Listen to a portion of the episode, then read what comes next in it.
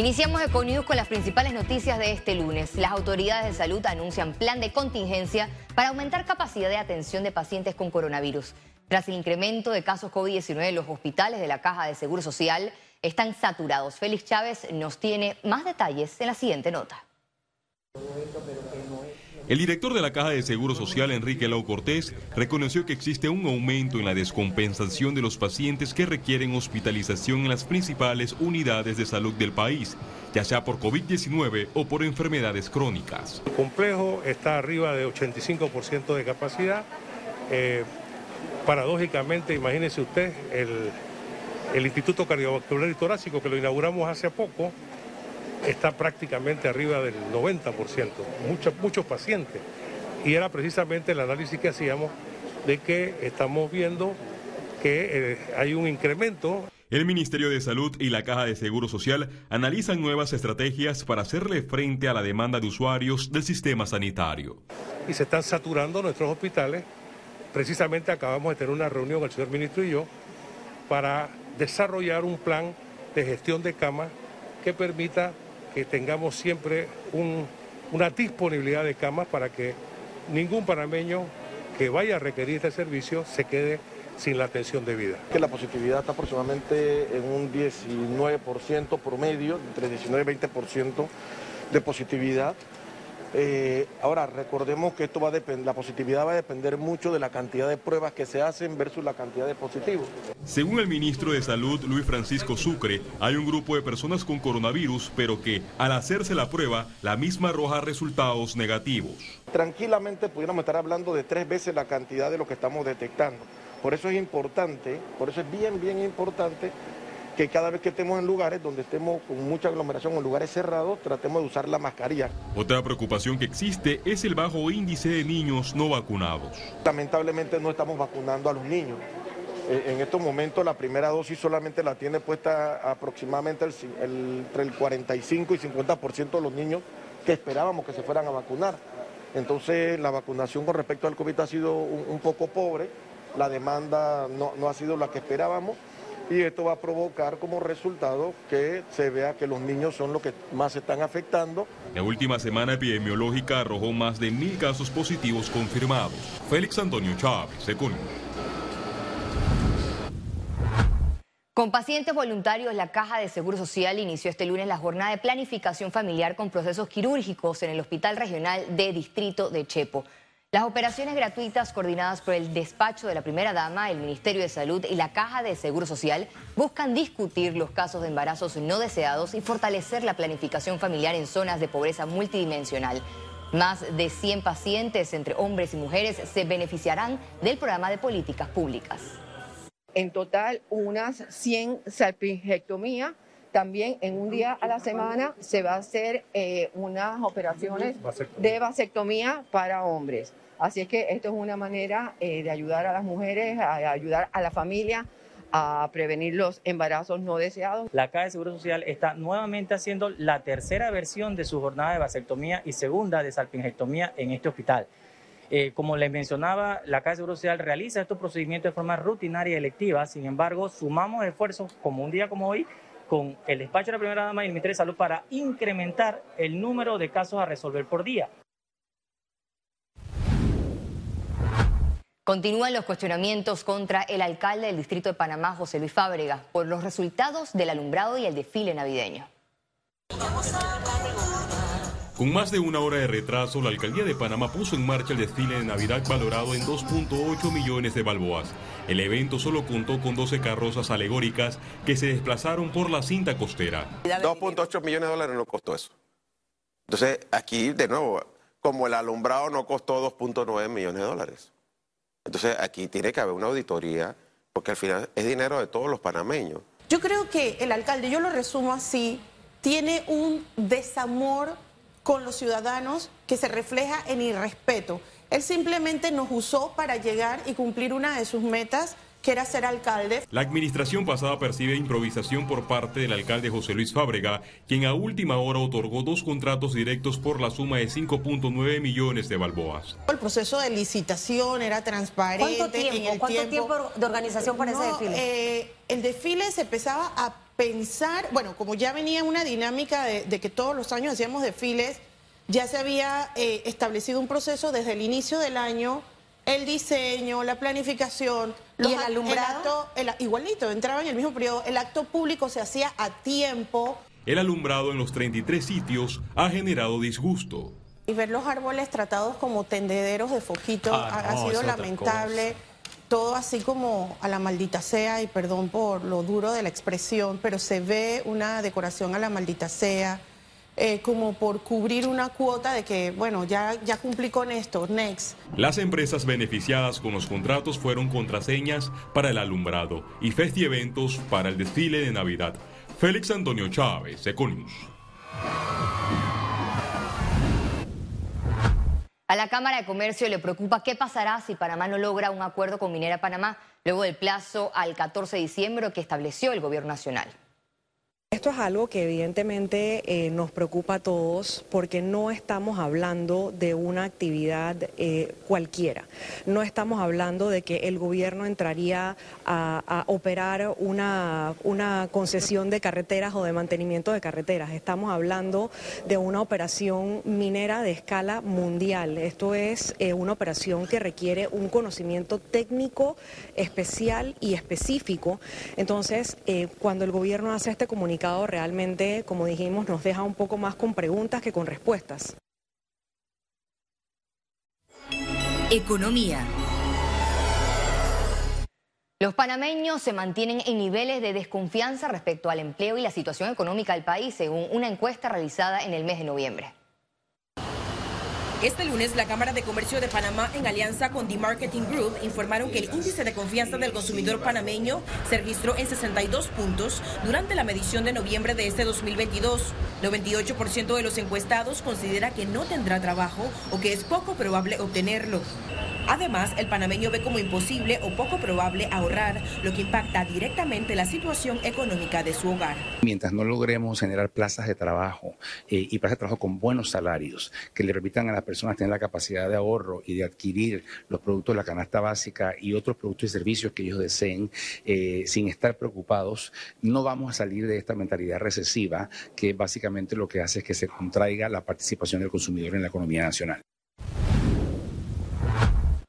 El foro regional discute en Panamá los proyectos e inversiones necesarias para consolidar la transición energética en la región y su posicionamiento en energías renovables.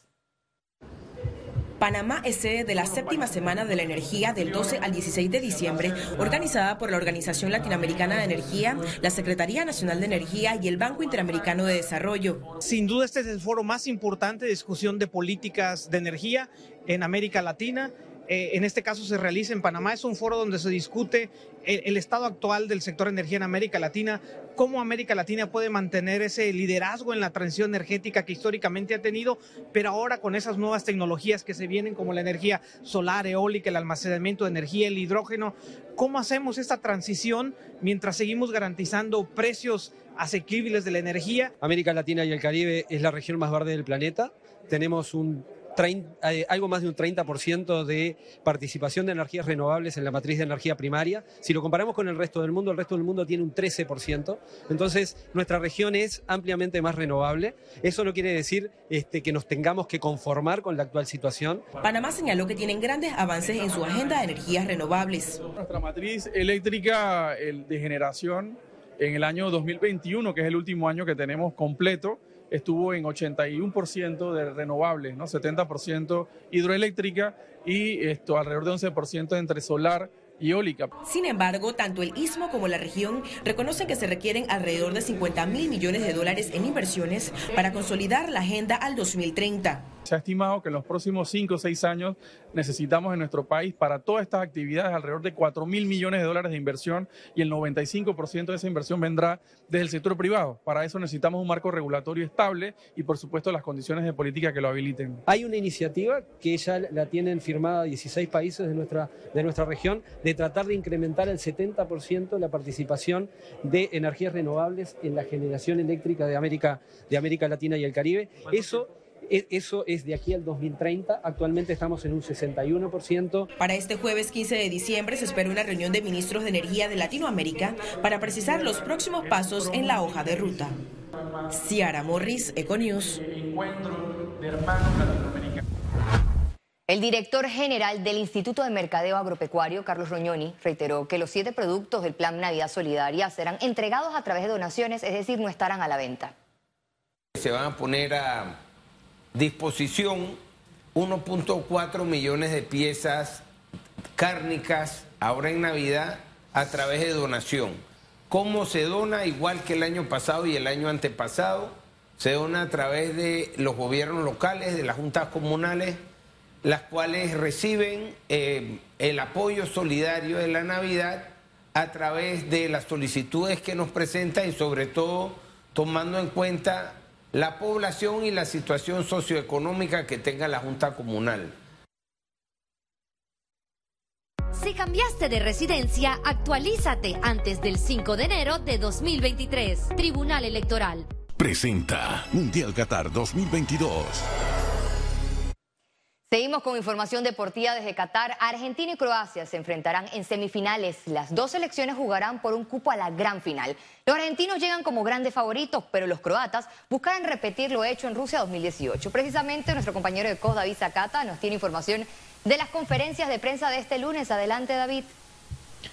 Así es, muchas gracias y buenas noches desde la ciudad de Doha en el Centro Internacional de Transmisiones, el International Broadcast Center que tiene la organización y que es un lugar realmente espectacular y desde aquí a tan solo unos metros de distancia estuvimos presentes en la conferencia de prensa en la previa del duelo entre Argentina contra Croacia en la esperada semifinal de esta Copa del Mundo que tiene a Lionel Messi por el equipo argentino y a Luka Modric por el equipo croata frente a frente por un cupo a la Copa Mundial. En esta conferencia de prensa hablaron técnico y jugador de la selección argentina con Nicolás Tagliafico, que estuvo en el encuentro en Rusia 2018 hablando en la previa de este compromiso. Lo escuchamos.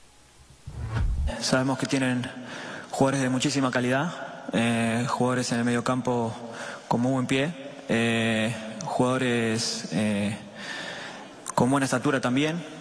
creo que es un, un, poco un mix de lo que pueden llegar a ser. Pueden jugar por dentro, creo que tienen la capacidad también de, de centrar y, y llegar con gente al área. Así que va a ser un partido muy, muy trabajado, vamos a tener que, estar en los detalles, obviamente.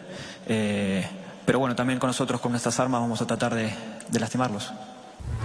Y también las palabras del técnico, importante sus apuntes de cara al partido y también zanjando la polémica del desenlace que tuvo la Argentina ante la selección de Países Bajos y todos los comentarios que se han generado en cuanto a la celebración y los altos ánimos, las altas emociones que se vivieron a la clasificación argentina para la semifinal que se juega el día de mañana. Escuchemos a Lionel Scaloni.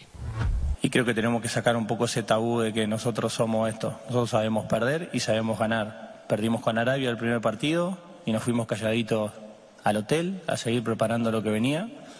Ganamos la Copa América en Brasil y creo que se dio la imagen más linda de deportividad que puede haber en el mundo del fútbol con Neymar, con Messi, con Paredes y con otros jugadores sentados en la escalera de, del túnel de vestuario del Maracaná.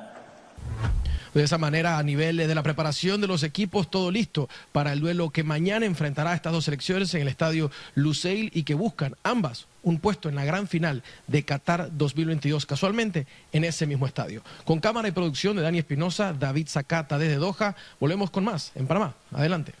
Muchas gracias David por tu reporte desde el Mundial de Qatar. La información deportiva continúa y arrancó este lunes con la previa de las semifinales de la Copa del Mundo y con el anuncio del nuevo entrenador de España. Es el nuevo capitán del barco. Luis de la Fuente fue nombrado como nuevo técnico de España. El ex técnico de las categorías juveniles fue elegido por la federación para suplantar a Luis Enrique Martínez. El nuevo entrenador defendió el modelo de juego de España, pero añadió que incluirá matices. Si hay alguien en España que conoce el presente y el futuro, el futuro del fútbol español, es este hombre que está sentado delante de vosotros. Soy un defensor del talento y yo creo que el talento tiene que estar siempre eh, eh, ayudando al, colectivo, al juego, al trabajo de equipo. Eh, pero por supuesto no soy quien, no me gusta coartar las virtudes o el potencial que tengo un futbolista. La selección de Argentina ultimó su puesta antes de medirse a la Croacia de Luka Modric en semifinales del Mundial. Los de Scaloni se colocaron entre los cuatro mejores tras avanzar contra Países Bajos en la tanda de penales. Marruecos quiere hacer historia cuando se mide ante Francia en semifinales. El conjunto marroquí entrenó pensando en continuar el gran relato que ha supuesto su clasificación, la primera selección africana en semifinales y con posibilidades de ser la primera en una final.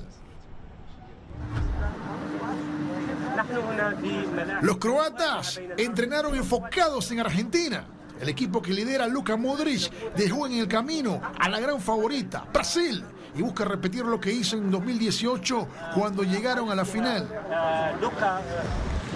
Portugal dejó el país de Qatar luego de su sorpresiva eliminación ante Marruecos en el Mundial. Ronaldo, que salió como suplente, no pudo hacer nada para evitar que su equipo cayera 1 a 0 y terminara por despedir sus opciones de ganar una Copa del Mundo.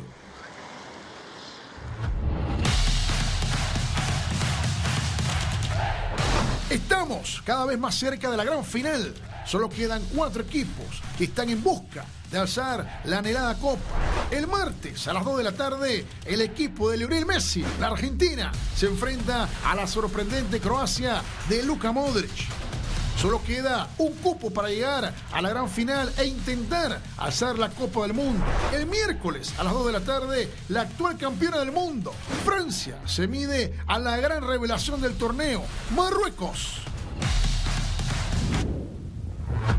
Seguimos destacando aquellos datos relevantes fuera del terreno de juego. Argentina jugará su semifinal ante Croacia con mayoría en las gradas.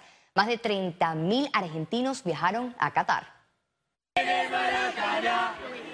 Cientos de aficionados de Argentina se reunieron en las calles de Doha para motivar a la escaloneta. Los fanáticos saltaron y cantaron himnos populares de la selección. Los argentinos mantienen la esperanza de ver a su nación asegurar el boleto para la final de la Copa del Mundo. La capital de Marruecos se llenó de optimismo tras el avance de su selección a las semifinales de la Copa del Mundo en Qatar. Todo el mundo es optimista de que Marruecos va a ganar. Estamos contentos. Clasificó Francia y también Marruecos. Para nosotros, Marruecos y Francia son lo mismo. Por años, los marroquíes han escogido a Francia como destino para emigrar. ¿Me preguntas a qué equipo apoyaré? Pasé 52 años en Francia mientras que solo 20 años en Marruecos. Por supuesto que existe el espíritu nacional. Siempre apoyo a Marruecos y la bandera marroquí, pero en este caso diré que gane el mejor.